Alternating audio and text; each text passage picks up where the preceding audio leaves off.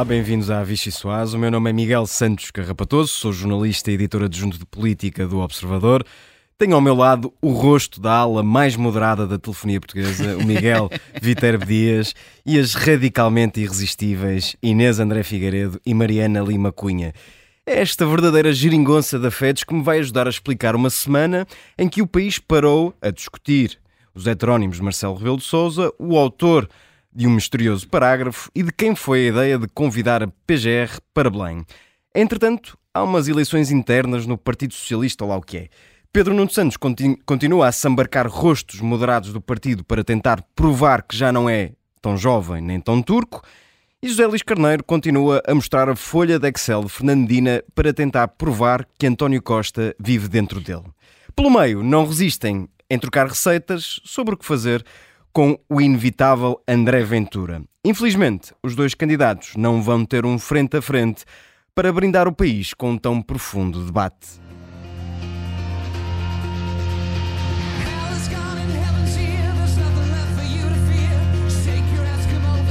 monólogos não são próprios das democracias. Nas democracias o que é mesmo próprio é debatermos. Nós temos muitos espaços para debater com os nossos camaradas.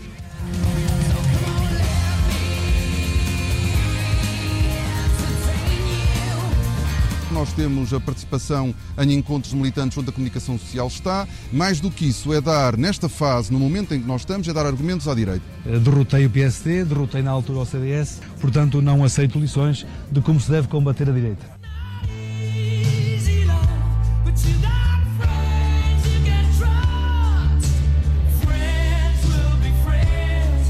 Eles olham para uma liderança, olham para um partido, olham para um projeto, olham para uma pessoa e para ideias. Militantes mais conhecidos, militantes menos conhecidos. Espero que isto não cause intranquilidade a ninguém, porque isto faz parte. Essas ideias, esse partido, essa pessoa, uh, entusiasmas, dá-lhes confiança ou não.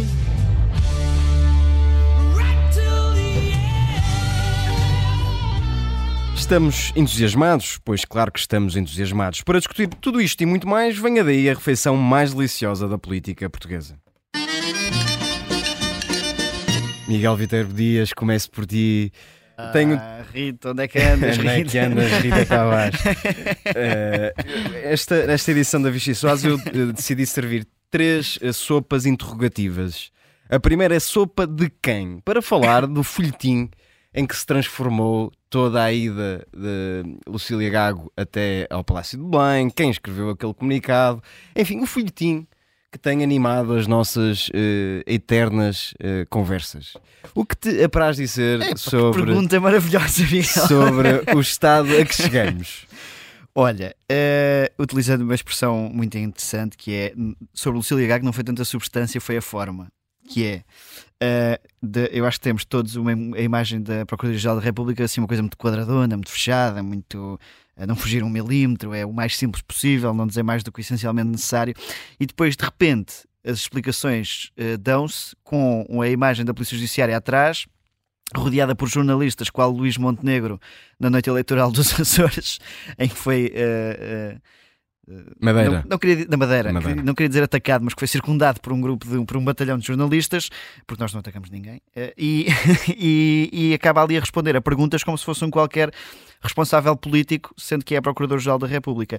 Portanto, ainda bem que as explicações surgiram, algumas, mas ainda assim a forma um, parece não ter sido uh, a melhor, ou pelo menos a mais uh, a que mais possa ter calado as críticas. Queria só dar uma nota sobre uh, aquela ideia de hum, não tanto Lucília Gago, mas à volta disso sobre o Conselho de Estado, que foi o que suscitou agora estes últimos dias de polémica, sobre aquela ideia peregrina do Chega de querer mostrar as atas do Conselho de Estado e que Balsemão tal qual senador, por isso é que eu digo sempre que os senadores fazem muita falta a este país, veio dizer que uh, aquilo é para estar fechado a sete chaves e não é para se contar a ninguém.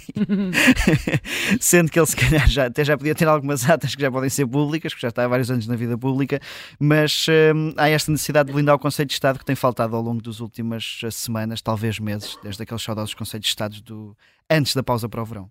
Mariana Lima Cunha, uh, há quem uh, sugira, e nomeadamente até gente com responsabilidades no Partido Social Democrata, que esta, esta confusão eh, sobre o comunicado, sobre o parágrafo, sobre a ida de Lucília Gago até ao Palácio de Belém, sobre a, a, a troca de, de galhardetes entre António Costa e Marcelo Rebelo de Sousa, que tem estado, pelo menos oficialmente, em silêncio. Tudo isto serve ao Partido Socialista para não se discutir o essencial, e o, o essencial é um processo, uma investigação em curso, um processo judicial que, tendo as suas fragilidades, traz alguns problemas ao Partido Socialista. António Costa e o Partido Socialista têm a ganhar enquanto um, enquanto o país se uh, discutir isto e não o resto?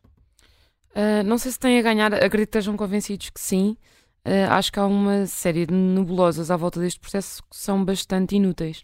A pergunta um... que eu queria fazer e, e, que tu não podes responder é: António Costa está deliberadamente empenhado em aproveitar este caos também para limpar a sua própria imagem e o Partido Socialista também uh, ganhará com isso? Não tendo uma procuração de António Costa para te responder, uh, acho, que o, acho que o PS tem alimentado, uh, pelo menos tem-lhe dado, tem sido conveniente esta, esta confusão toda. Agora, eu, sobre aquela questão de Procuradora-Geral da República, porque é que foi, porque é que não foi a Belém, já acho que está, já é para mim uma conversa desnecessária, não é? Ou seja, já toda a gente percebeu o que aconteceu, acho eu que é uh, António Costa pediu que ela fosse chamada para dar esclarecimentos, para perceber se uh, a permanência dele no cargo interferia no processo ou não, uh, que é uma informação que já tinha sido noticiada pelo Expresso, que nunca foi desmentida por António Costa, só desmentiu a forma, que era o facto também um bocadinho exótico de Marcelo Rebelo de Sousa ter decidido revelar isto publicamente, dizendo que o Primeiro-Ministro esclareceu uma coisa que de facto publicamente não tinha esclarecido nunca.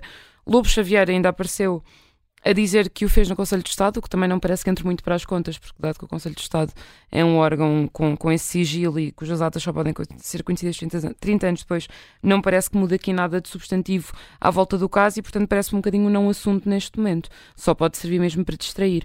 Além de haver, de facto, esta, esta série de narrativas, depois foi o Presidente da República que escreveu o tal parágrafo. Aliás, mesmo a questão de chamar Lucília Gaga Belém, não me parece que António Costa tenha apontado uma arma à cabeça de Marcelo Rebelo de Sousa e eu tenha obrigado a chamar. Terá sido uma decisão eh, que tomou, mesmo que a pedido de António Costa, e pela qual também é, também é responsável, que lhe pareceu razoável e tudo bem.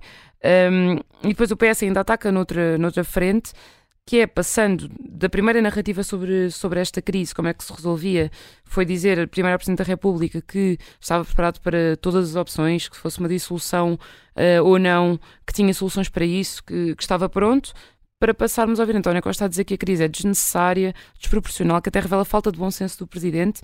Um, e aí sim parece uma tentativa do PS deliberada, a mim parece-me pouco crível, não sei, ainda temos muito pouca informação. Temos uma primeira sondagem, mas com uma amostra muito pequena que diz que os portugueses estão do lado do Presidente aí, mas parece muito crível, pouco crível, aliás, que o PS tente passar o ónus desta crise de, da responsabilidade e, do, e, da instabilidade para Marcelo Rebelo de Sousa, quando, eh, enfim, a crise é provocada pela demissão de António Costa e Marcelo Rebelo de Sousa Parece-me que os dois pensaram bem e que fizeram o que tinham a fazer. Uh, aproveito para uh, ultrapassar este não assunto, palavras tuas, para falar sobre uma não campanha e servir a segunda sopa, que é sopa, sopa para quê? Uh, aparentemente Pedro Nuno Santos acha que não há vantagens em debater com o seu adversário durante umas eleições. Essa extravagância de debater em democracia não assiste muito a Pedro Nuno Santos. Mariana Lima Cunha, continuando em ti, que avaliação fazes eh, do, desta campanha? O que, é que, que ideias é que estão a sobressair, quer de um, quer de outro? E se isto não tem mostrado muito pouquinho de, de um Partido Socialista que está eh, em dificuldades? Acho que sim, acho que tem mostrado pouco. Nós ainda não temos grande discussão. Uh, tenho, tenho esperança de que, quando começarmos a, debater, uh, ouvir falar das moções e das propostas mais em concreto, o panorama muda um bocadinho. Uh, Pedro Nuno Santos tinha partido para esta campanha com uma estratégia que era não hostilizar o adversário e, na verdade, ignorar o adversário. O ideal para ele era ter aparecido apenas como um candidato quase sozinho, não é?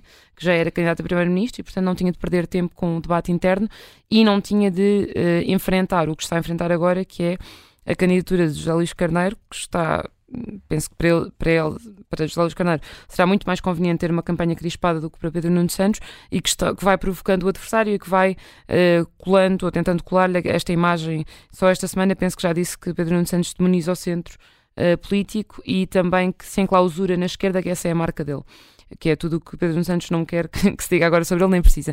E, portanto, Pedro Nuno Santos queria partir já para a campanha, já tentando desfazer-se um bocadinho destes fantasmas. Mas tem essa coisa chata de ter que ganhar eleições internas, Sim, não é? e portanto tem de. E, e, e deixa-me só dizer, em relação àquilo que estavas a perguntar sobre os debates, o que é que se está a debater neste momento, não é? E eu acho que já entramos uh, na parte do debate em que o debate é de facto sobre personalidades, porque.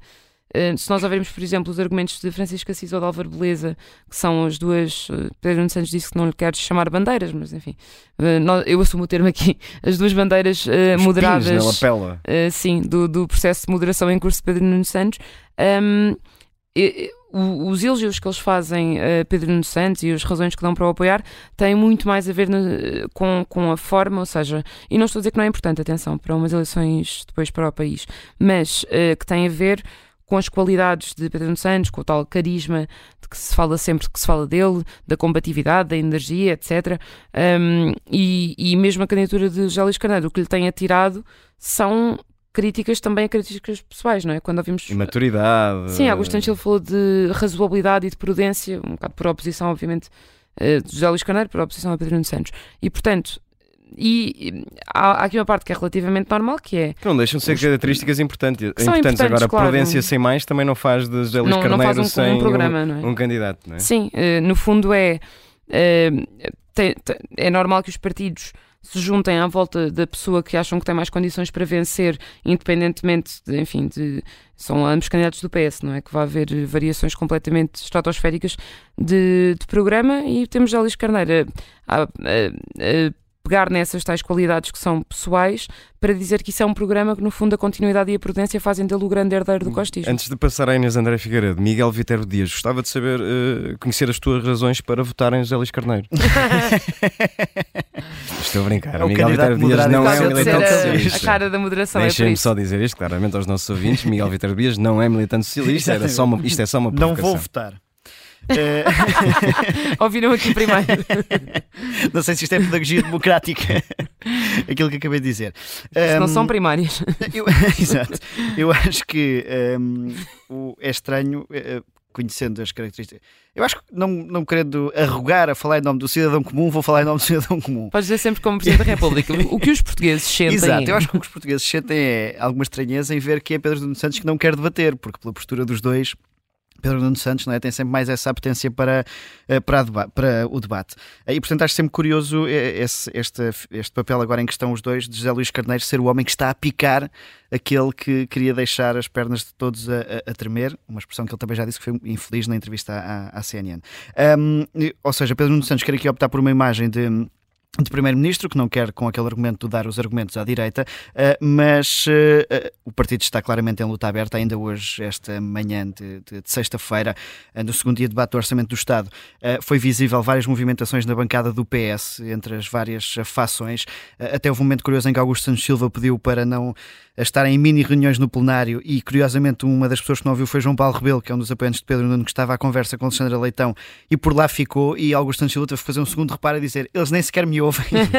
Não parece um bocadinho quando estamos na escola já o terceiro período e já Sim. ninguém está concentrado no E que está a depois aquilo ainda fazer. tem mais exato, aquilo ainda tem mais verão, é? graça No porque que estão mesmo alunos a assistir, portanto, aquilo... mas esses são os, mais os bem comportados. Mas, ou seja, isto para dizer que as movimentações estão a fazer-se de forma aberta até na Assembleia da República e, sobretudo, hoje, porque Pedro Nuno estava presente na última fila em vários telefonemas e quase naquela postura de. Os deputados vão ter com ele, conversam um bocadinho e saem e vão para o outro lado. E isso tem muita graça de assistir, sobretudo porque o homem que põe ordem na sala depois é apoiante de Zé Luís Carneiro. Eu agora ia tentar uh, trautear, não está lá para se defender. trautear o- o- a, a música do Padrinho, mas não, não vou arriscar por causa dos meus agudos não Mas, estão mas, Mas é estamos- quase uma ida à na sala cabeça. do Estamos com ela na Padrinho. cabeça. Sim, sim. Pedrinho, Padrinho. Ok, Olha, Rui. Rui Pedro afinal está cá. Estamos, estamos sempre nós. presentes. Inês André Figueiredo, uma última sopa eh, para que possas planar todo o teu conhecimento sobre o momento atual da política portuguesa. E é sopa para onde? Ou seja, onde é que vamos parar? Ninguém sabe se ganha PS ou PSD, mas sabemos uma coisa que é quase inevitável, e vou, vou por aqui o, o quase, para não, não me arrepender no futuro, que é o Chega será central no próximo, a partir das próximas eleições legislativas. As, as sondagens que existem apontam para uma eleição de 30, 40, 45 deputados, andará por volta de- deste número, portanto será decisivo quer para hum, os equilíbrios à direita, quer para uma eventual maioria de esquerda. André Ventura é o nome na boca dos dois candidatos do Partido Socialista, é também o nome na boca de Luís Montenegro, que não se cansa de dizer com Chega não. O que é que vai acontecer a André Ventura depois daquelas eleições legislativas?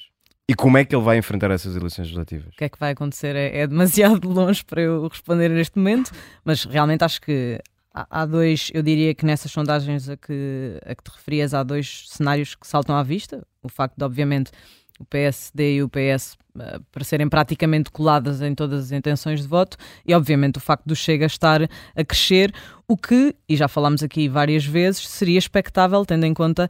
Um, ehm, o que levou à demissão do Primeiro-Ministro e o facto de André Ventura andar sempre com a bandeira da corrupção às costas. Um, ehm, ainda assim, eu creio que, que é importante perceber a questão, de, primeiro, da pré-coligação, se realmente haverá uma pré-coligação à direita uh, e se o PSD, a IL e até o CDS poderiam uh, juntar-se para criar uma força de, de, direita que conseguisse colmatar o Chega, ou deixar o Chega de parte e mesmo assim conseguir criar um governo, mas em causa está muito aquela tática eleitoral do método de, de ontem, que poderia uh, trazer mais deputados. Um, mas há aqui um ponto muito importante, que é Rui Rocha tem sido taxativa a dizer que não, Vamos ver se ainda há hipótese de Montenegro convencer uh, o líder da iniciativa liberal a juntar-se, porque isso também seria bom para a iniciativa liberal, em princípio, em termos de, de votos. Um, quanto ao Chega, vai ser interessante perceber, uh, porque a IEL há muito que deixou claro que não haverá Chega nas negociações, mas o PSD em dois zigzags e vai ser, vai ser interessante perceber se aquele não é não uh, é assim tão taxativo e, já agora, se realmente houver um, um governo, mesmo que seja minoritário, PSD, uh, CDS, IL, seja o que for, uh, perceber qual é a posição do Chega, até porque aqui há uns meses André Ventura dizia que havia 1% de uh, probabilidades de deixar passar um governo do PSD onde não houvesse pessoas do Chega. Por isso, esse 1% de probabilidades vamos ver até onde é que vão e se André Ventura vai preferir deixar cair esse governo e a seguir ver Pedro Nuno Santos ou José Luís Carneiro a apresentarem um outro governo minoritário e a deixar ou não passar. Veremos. A nossa primeira parte tem de ficar por aqui. Voltaremos dentro de momentos com a entrevista a Hugo Soares, secretário-geral do PSD.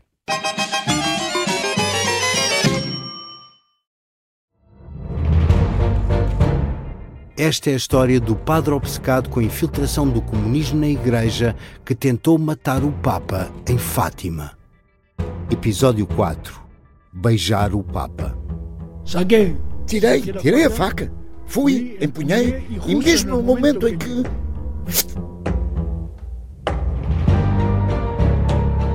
Matar o Papa é uma série para ouvir em seis episódios e faz parte dos Podcast Plus do Observador. Um novo episódio a cada terça-feira. Os assinantes do Observador têm acesso antecipado a todos os episódios desta série já disponíveis em observador.pt. Os Podcast Plus do Observador têm o apoio da Kia. Bem-vindos à segunda parte da Vichy Soares. Temos connosco Hugo Soares, secretário-geral do PSD e futuro ministro adjunto de um governo liderado por Luís Montenegro. Bem-vindo. Muito bem, muito obrigado. Creio que a coisa não começou bem, mas muito obrigado pelo convite. É era uma provocação, era uma provocação. Vamos então diretos ao assunto. Uh, atendendo ao que aconteceu ao PS, o PSD está obrigado a vencer as próximas eleições legislativas? Eu creio sinceramente que o futuro dos jovens portugueses, eh, o futuro das famílias portuguesas, o futuro das empresas portuguesas e o prestígio e a credibilidade das instituições obrigam a que o PSD ganhe as próximas eleições legislativas creio com toda a franqueza que hum, o estado de empobrecimento a que o país chegou, o estado de conflitualidade do governo com a justiça, do governo com o Presidente da República, do governo com os médicos, do governo com as forças de segurança, do governo com os oficiais de justiça, do governo com os professores, exigem ao PSD uma resposta para cada uma destas questões e é nisso que nós estamos empenhados para construir um Portugal mais unido e onde as pessoas de facto tenham as suas os problemas das suas vidas concretas resolvidos. Mas o que dirá da vitalidade do Partido Social Democrata se, nem mesmo nestas circunstâncias e apesar do diagnóstico que traçou, o PSD não conseguir derrotar o PS? não é um mau sinal da vitalidade, sobre a vitalidade do PSD? Oh, Miguel, eu diria que era um péssimo sinal. Não, não há como responder de outra forma, com, também com muita clareza. Se o PSD não ganhar estas eleições é porque alguma coisa falhou no PSD, no nosso projeto e no nosso partido. Estas eleições são decisivas para o país, do meu ponto de vista, mas são também elas muito importantes para o Partido Social Democrata. Vamos ser muito claros. Nos últimos 28 anos, o PSD passou de raspão pelo governo duas vezes. Três anos e meio com o governo de Drão Barroso e Santana Lopes e quatro anos no governo de Pedro Passos Coelho. E vamos olhar para os resultados eleitorais do PSD durante este período. Tirando a vitória eleitoral em 2011, em 2015 ganhamos em coligação, mas não governamos. Agora veja, em 2013, eleições nacionais autárquicas, uma derrota colossal do PSD. Em 2017, eleições autárquicas, uma derrota colossal do PSD. Neste período, duas eleições europeias, derrotas colossais do PSD. Já para não falar de eleições legislativas, cujos resultados foram aqueles que conhecemos. Vamos falar claro. Aconteceu um divórcio dos eleitores com o Partido Social Democrata, que é um divórcio que leva a que a sociedade, mais das vezes em 28 anos, tenha escolhido o Partido Socialista para governar. Agora, há alguma responsabilidade do PSD nisso? Haverá, certamente, porque há uma questão, constatação óbvia. O Partido Socialista nunca entregou o país melhor do que o recebeu. O PSD fez sempre o contrário. O PSD deixou um país melhor do que aquele que recebeu. Mas a verdade é que destas, neste período, três governações socialistas são equivalentes a três pântanos Mas políticos. então como é que explica esse divórcio? O que é que aconteceu? Uh, alguma coisa tem que acontecer, o PSD não Mas soube não responder. identificaram essas falhas? É evidente que uh, tanto achamos que identificamos, como estamos convencidos que vamos ganhar as eleições legislativas. Porquê? Porque o PSD uh, terá descolado um pouquinho daquilo que são as reais preocupações das pessoas. Aparentemente, as pessoas olham, olhavam para o PSD apenas como um partido necessário para Arrumar governar em tempos de crise e arrumar a casa. e o PSD tem que ser muito mais do que isso. E o PSD é muito mais do que isso. É um partido de ambição. É um partido que tem que olhar para os jovens, para a classe média, para os nossos pensionistas. Não é por acaso que nós, eh, eh, do ponto de vista daquilo que são as nossas prioridades políticas, colocamos, por exemplo, a educação no nosso centro, os jovens portugueses no nosso centro, os idosos no nosso centro.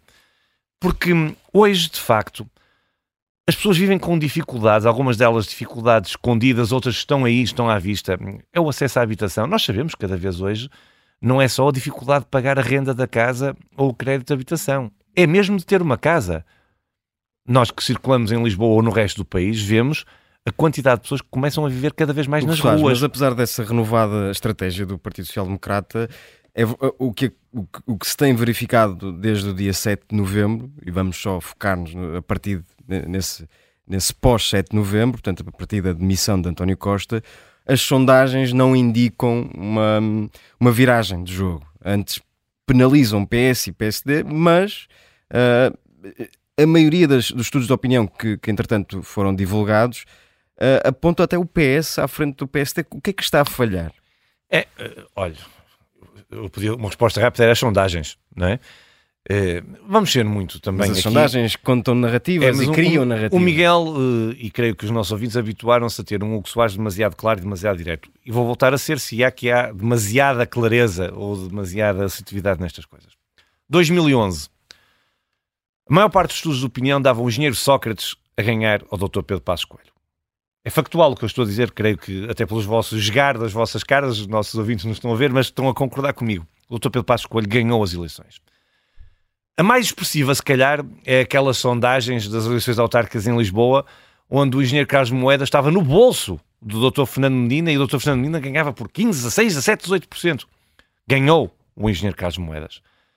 Agora, mais recente, nas últimas eleições legislativas, o Partido Social Democrata chegou a estar à frente, em véspera da eleição, nos estudos de opinião. E perdemos com maioria absoluta do Partido Socialista. Com todo o respeito, todo mesmo, pelos centros de estudo e por quem fazem sondagens em Portugal. Elas, de facto, têm-se enganado. Muito. Nós, na última semana, nos últimos 10 dias, tivemos, por exemplo, uma sondagem que dava o PS a 5 pontos à frente, uma sondagem que dava o PS à frente e outra agora que dá praticamente empatados. Em 7 dias.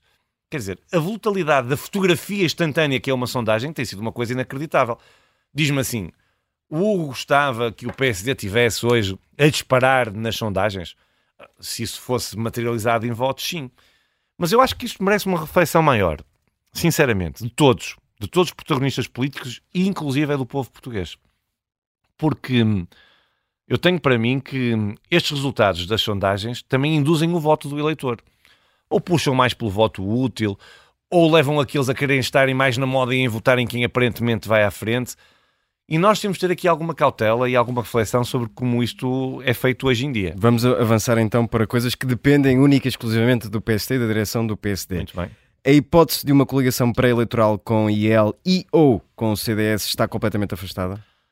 Os assuntos que dizem respeito a coligações pré-eleitorais são discutidos nos órgãos próprios do partido. O partido ainda não reuniu para tomar nenhuma decisão pode-me fazer a pergunta de 10 formas diferentes, porque eu não vou sair desta resposta, porque ela é a verdadeira e a factual. Posso fazer não a, há... a pergunta da forma mais fácil: qual é a sua posição sobre isso? É, e como imagina, está a entrevistar o secretário-geral do partido e o secretário-geral do partido não tem opinião pessoal, tem uma opinião política que a transmite nos órgãos próprios, como é evidente. E, portanto, a seu tempo, o país saberá qual é a decisão do, do partido sobre isso, sendo certo, há uma coisa que é pública. Eu não sei se, se o PC decidisse de forma diferente hoje é público, a iniciativa liberal, desde a primeira hora, diz que vai sozinha a votos. Portanto, isso parece uma questão que está esclarecida pelos próprios.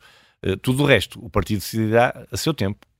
Mas que mensagem política é que passaria a haver essa coligação entre PSD e ele, CDS, se fosse como eu não tenho nenhuma decisão política tomada sobre essa matéria, tudo que eu lhe disser eh, extrapolaria para o Hugo Soares, que quer mais ou menos a coligação, não me leva mal. Foi uma forma de rodipiar bem a pergunta, mas eu não lhe vou responder a isso. Então deixe-me só faz, fazer aqui outra tentativa. Existe uma hipótese académica uh, que poderá ser uh, ou não colocada em cima da mesa. Coligações pré-eleitorais só em determinados uh, ciclos mais pequenos, onde os votos dos partidos de franjas são muitas vezes deitados ao lixo. Essa solução seria útil para o PSD?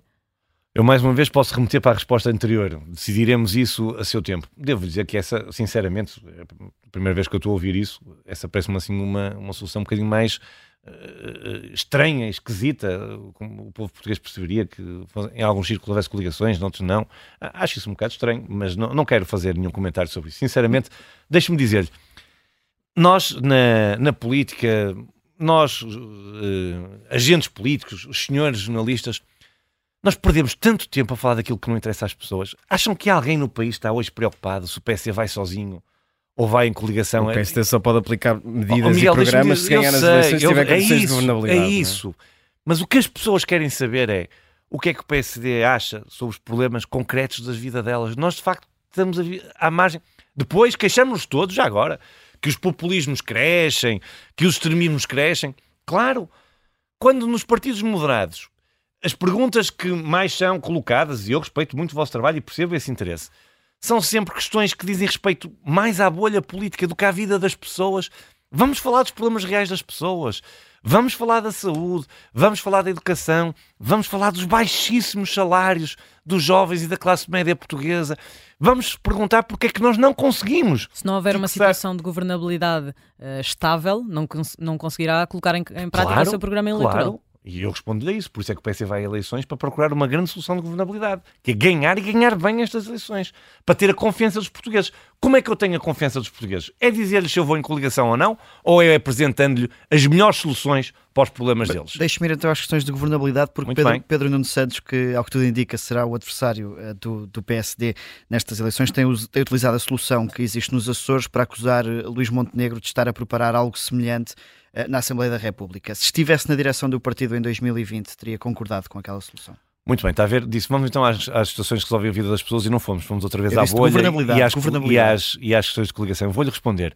Em primeiro lugar, estamos todos a partir do, do pressuposto que um, o Pedro das nacionalizações socialistas, né, o Pedro Nuno Santos, já ganhou uh, as eleições internas. Eu não sei se é assim, não faço ideia porque eu não conheço o Partido Socialista a esse nível.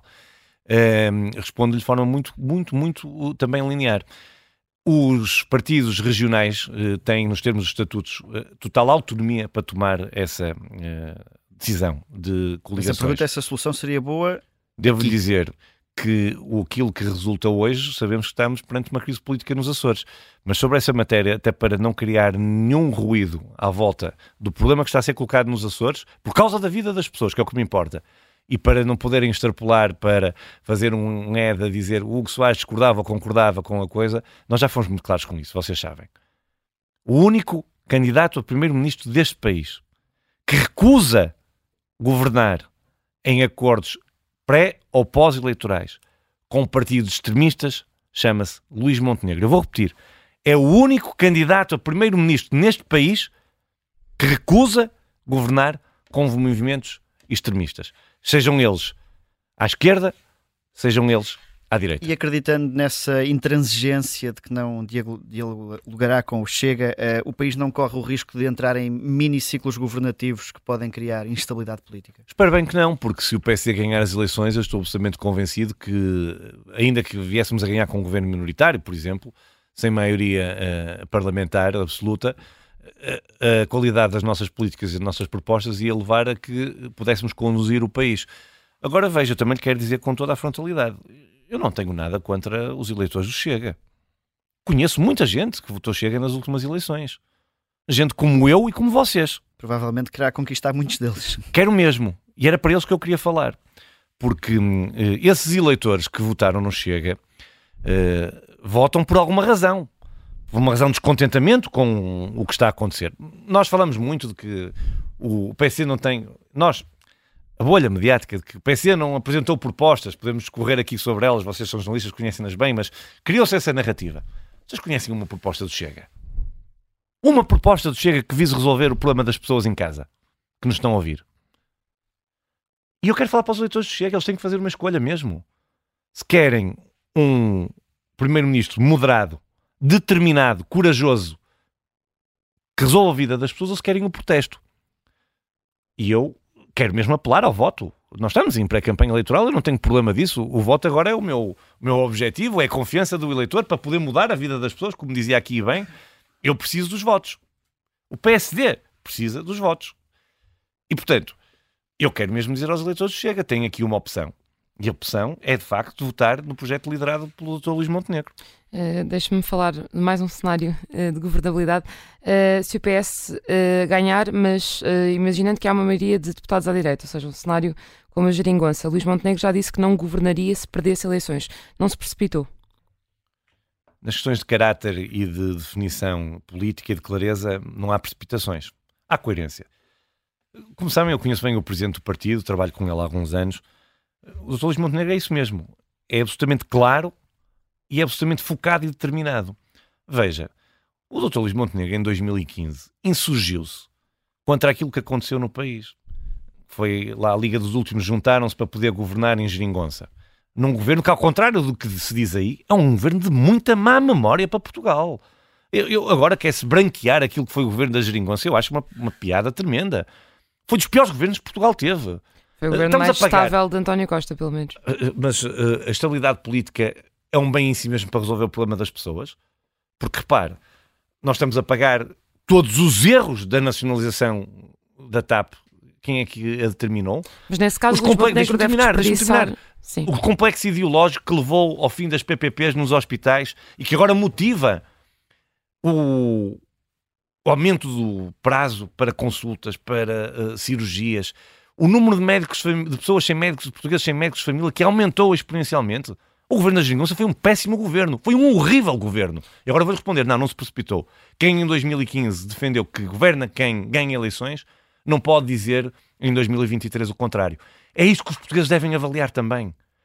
É de facto o caráter e a consistência das propostas. O que levou a esta degradação, esta. Deixa-me usar a palavra, eu sei que é um bocado mais feia, mas esta podridão do regime a que nós chegamos agora, deste desprestígio das instituições, é isso mesmo. É os políticos sem caráter e sem verdade. Portanto, que mudam de convicções consoante lhes dá jeito. Podemos uh, deixar aqui claro que Luís Montenegro, em nenhum caso, se tiver uma maioria direta que lhe permita governar, mas não tiver ganhado as eleições, Ele já deixou não, isso claro. Quem não mesmo, mesmo que o Presidente da República o convide a formar governo.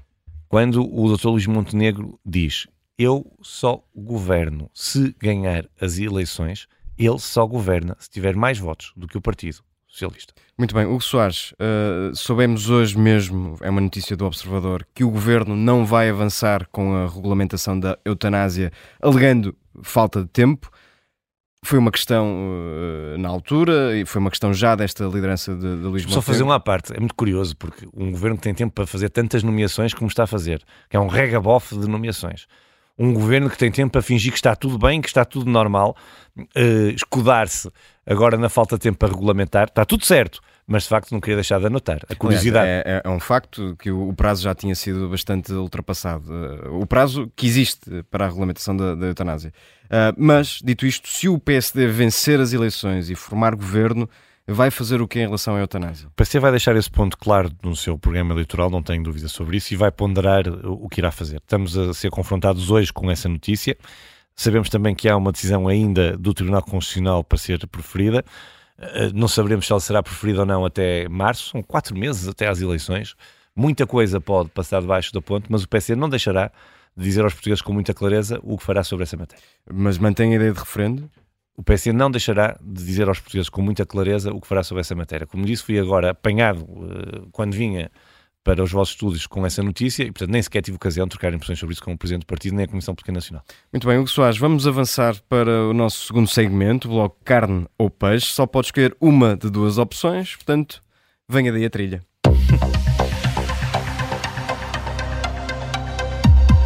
Preferia fazer uma campanha presidencial por esse país fora ao lado de Pedro Passos Coelho ou Luís Marques Mendes?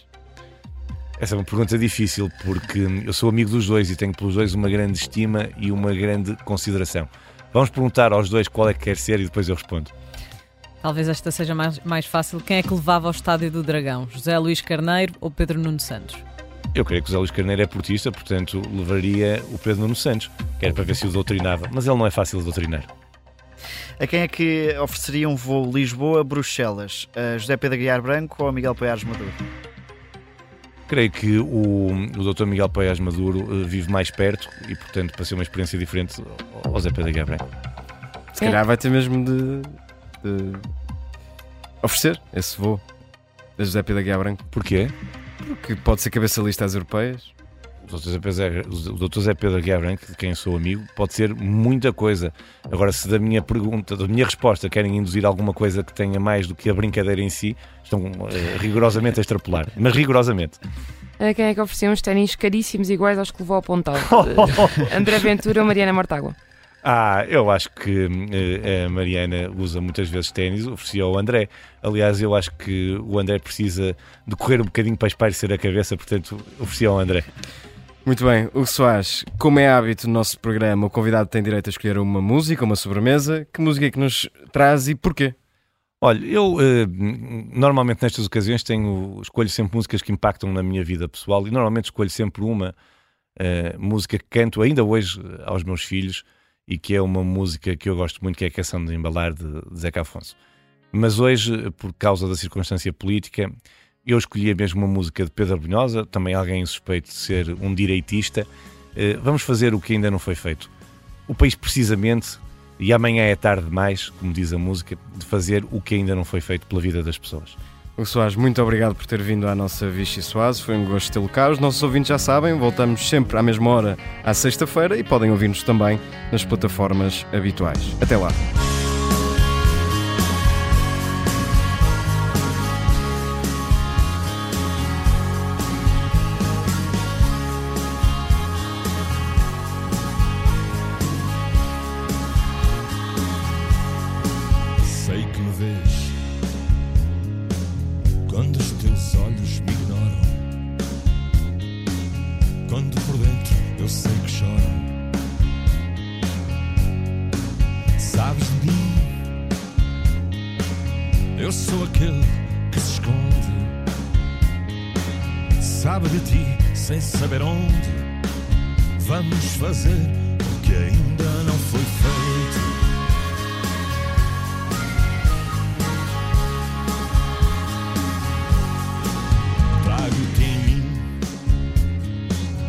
Mesmo que chova no verão. Queres dizer sim, mas dizes não. Vamos fazer o que ainda não foi feito.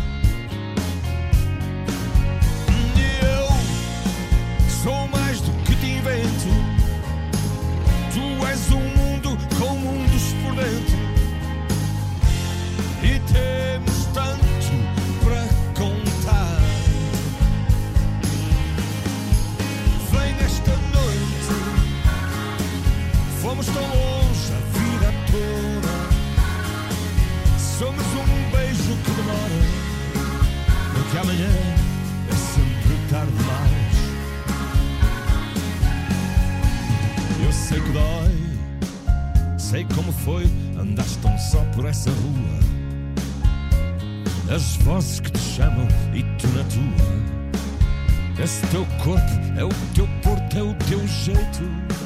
Vamos fazer o que ainda não foi feito. Sabes quem sou? Para onde vou? A vida é curva, não uma linha. As portas que se fecham e eu na minha. A tua sombra é o lugar onde me deito. Vamos fazer o que ainda não foi feito. E eu sou mais do que te invento. Tu és um mundo com mundos por dentro. E temos tanto para contar. Hum, vem esta noite. Fomos tão longe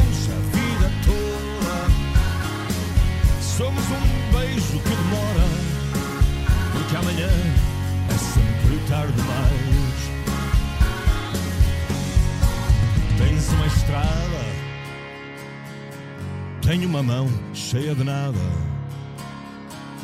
Somos um todo imperfeito. Tu és inteira e eu desfeito. Vamos fazer ainda